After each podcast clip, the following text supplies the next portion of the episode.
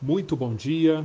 Começamos agora a nossa segunda semana de jornada pelo ensino de Paulo na segunda carta aos Coríntios, com o tema Limitados pelas Emoções. Como impedir que a sua vida emocional seja usada pelos ídolos? Eu quero começar esta segunda semana de áudios lembrando uma um desafio feito pelo apóstolo Tiago, no capítulo 1, versículo 21 da sua carta. Irmãos, aceitem humildemente a palavra implantada em vocês, a qual é poderosa para salvá-los. Aceitem humildemente a palavra implantada em vocês, a qual é poderosa para salvá-los. Que bela maneira de começarmos a semana. Permitindo que esta atitude apresentada por Tiago seja desenvolvida em nós ao longo desta semana. Aceitar com humildade a palavra implantada em nós, reconhecendo que ela é a palavra da vida e ela é poderosa para produzir em nós salvação não apenas salvação no sentido de justificação dos pecados, mas salvação também no sentido de libertação dos pecados, santificação. Ao longo desta semana, as nossas emoções podem ser escravizadoras, bloqueadoras da vida de Deus ou facilitadoras da vida de Deus. E tudo isto vai depender da nossa atitude em relação à palavra dele. Então, aceitar humildemente a palavra implantada em nós é reconhecer que nós dependemos dela para sermos salvos dos sequestros emocionais, para sermos salvos das emoções como portas de entrada para ídolos em nossas vidas. E Tiago diz o que é aceitar humildemente a palavra implantada em nós na prática. Versículo 22. Sejam praticantes da palavra e não apenas ouvintes, enganando-se a si mesmo. Praticantes da palavra, perseverando na prática da palavra, não esquecendo o que ouviu, mas praticando Desta forma, diz Tiago, seremos felizes naquilo que fizermos. Nosso texto da, desta, desta, destes dias, os primeiros dias da nossa segunda semana, é o mesmo texto do final da primeira semana. Nós vamos continuar a encontrar no início da segunda carta aos Coríntios, do capítulo 1, versículo 1, até o capítulo 2, versículo 13, nós vamos encontrar como Paulo aplicou o seu método de inteligência emocional quando esteve diante de desafios imensos para as suas emoções. Paulo está aqui narrando os seus movimentos ao longo das cidades da Ásia e, e quer explicar aos seus leitores da igreja de Corinto por quê, ou qual a razão da, das escolhas que ele fez de enviar uma carta antes de visitar a igreja de Corinto. Primeiro ele enviou uma carta, a carta severa, como nós já comentamos, e agora ele escreve a segunda carta aos Coríntios para explicar aos seus irmãos da igreja de Corinto por que ele mudou de planos. E Paulo escreve isso porque ele estava sendo acusado de muitas coisas. Paulo estava sendo acusado de desonestidade, como nós veremos lá no final da carta, ele diz isso. Entre os coríntios havia aqueles que diziam que Paulo era desonesto. Paulo era acusado de ambiguidade, uma pessoa de duas palavras. Às vezes parece que eles achavam que Paulo era ambíguo no sentido de que ele escrevia uma coisa, mas presencialmente ele era outra.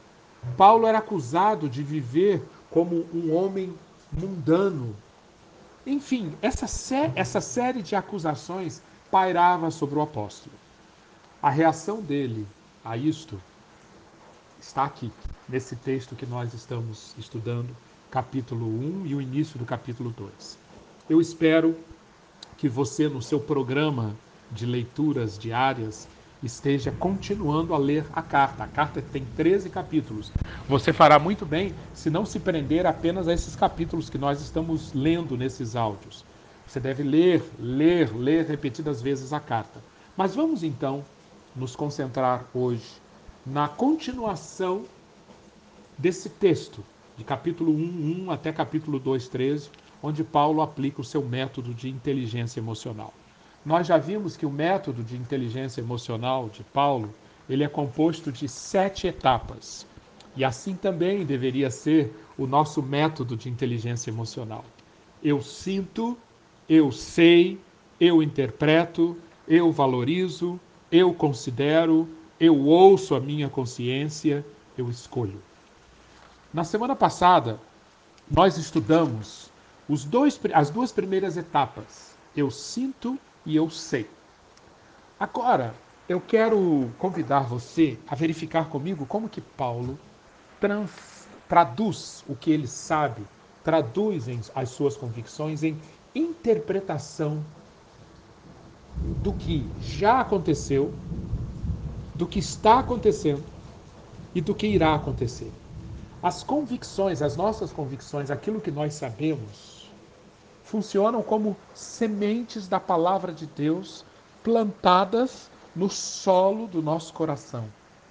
Mas essas sementes, para que frutifiquem, é necessário que elas sejam transportadas para o nosso mundo da interpretação, nós devemos usar as nossas convicções como óculos que colocamos nos nossos olhos para que enxerguemos a vida, especialmente dois tempos de nossa vida, o passado e o futuro.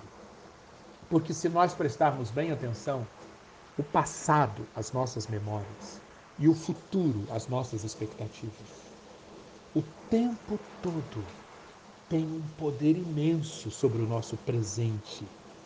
Nós então precisamos o tempo todo permitir que as vozes que vêm do passado, nossas memórias, e as vozes que vêm do futuro, nossas expectativas, sejam trabalhadas, sejam governadas pelas nossas convicções.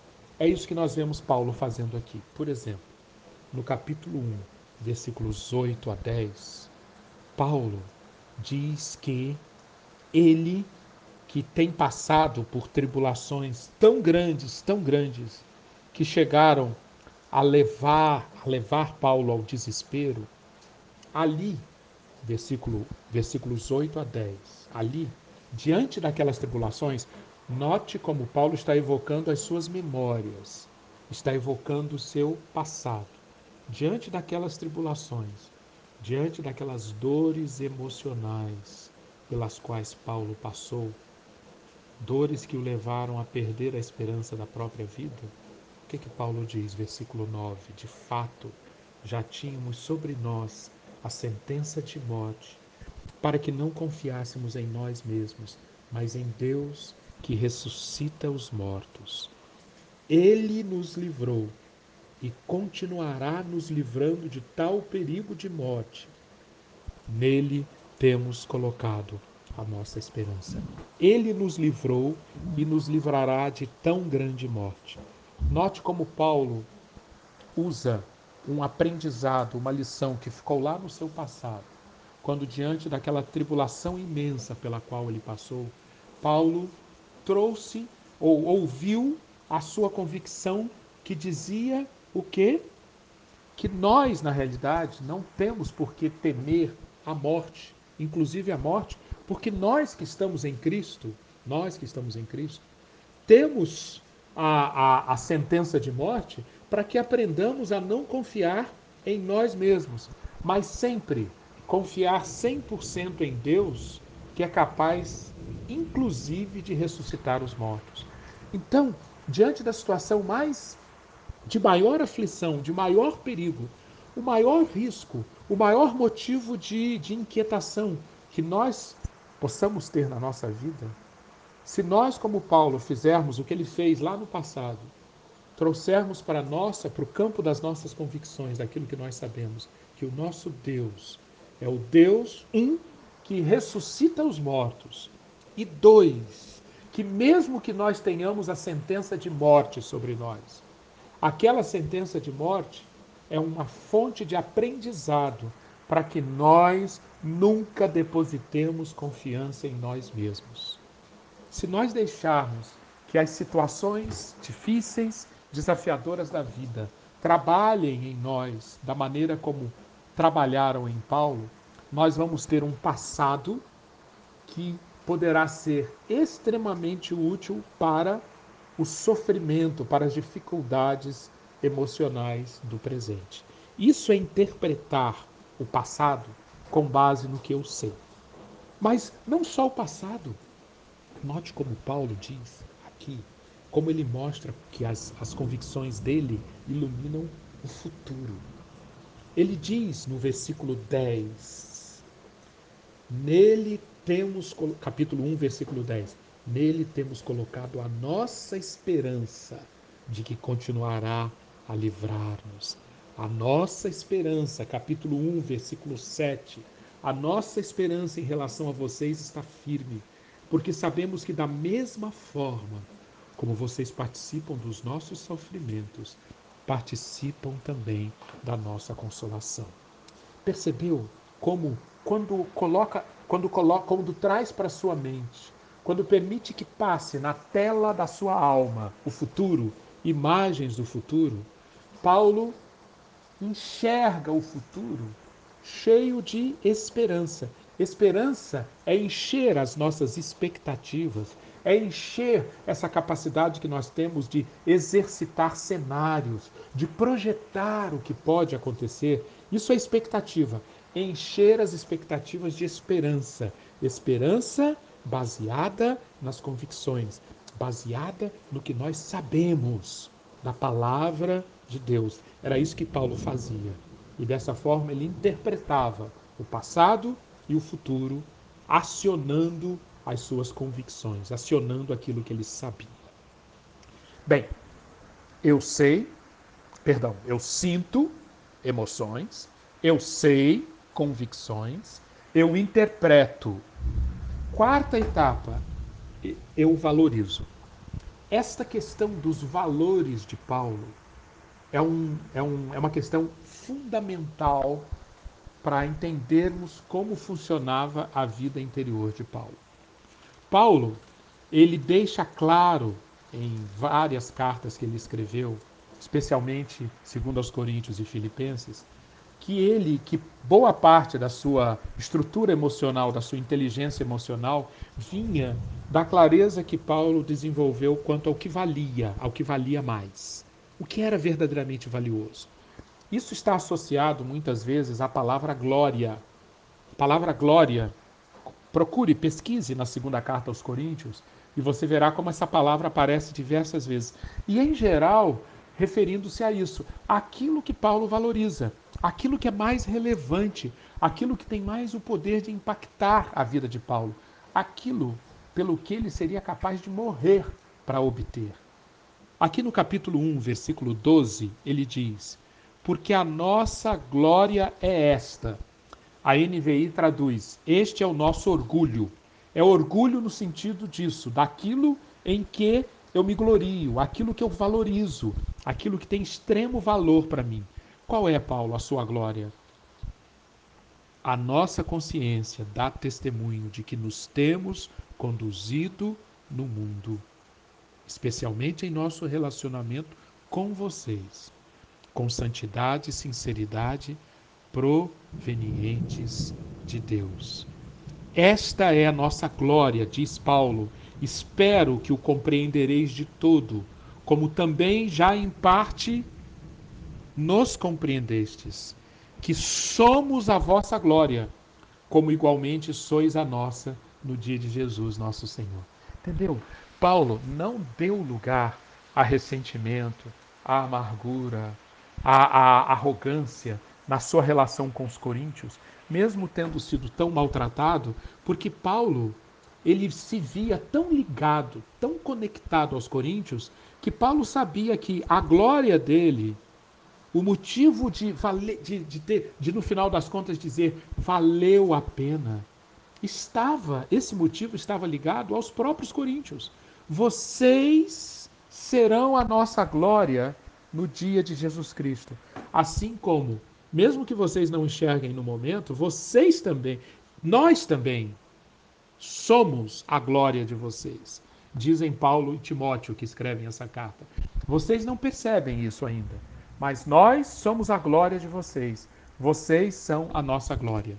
Eu quero recomendar que você leia em conjunto com 2 aos Coríntios, Filipenses capítulo 3, versículos 7 a 10, e você vai entender bem um pouco mais Paulo por dentro. Você vai nesse texto enxergar o que efetivamente era a glória de Paulo, o que ele reputava como lucro, o que ele efetivamente buscava, quais eram os maiores valores da vida de Paulo. Ele diz lá: o conhecimento de Cristo Jesus, meu Senhor, por quem perdi todas as coisas, ser encontrado nele, em Cristo, para receber a justiça que procede de Deus e se baseia na fé. o meu valor maior é conhecer Cristo, conhecer o poder da sua ressurreição e participar em seus sofrimentos, tornando-me um com ele em sua morte. Esta é a glória de Paulo e isto nos chama muito atenção nesse nosso processo de desenvolver um método de inteligência emocional. Nós sempre devemos permitir ou, ou deixar que o Espírito de Deus nos, nos investigue o nosso coração para saber: será que a nossa glória, será que aquilo que eu valorizo é o correto? É o que deve ser colocado realmente acima de tudo? Porque se eu tenho a glória no lugar correto, se aquilo que eu valorizo se aquilo que eu efetivamente considero como glória está alinhado com o reino de Deus e a sua justiça, eu verei brotarem do meu coração forças sobrenaturais para lidar com as maiores tentações no, no campo emocional e não permitirei que ídolos se alojem em meu coração. Eu sinto, eu sei, eu interpreto, eu valorizo. Pense nessas quatro etapas e procure, como, como o Paulo apóstolo, desenvolver-se nisso. Você estará fazendo progressos no caminho de uma grande inteligência espiritual. Que Deus abençoe muito o seu dia.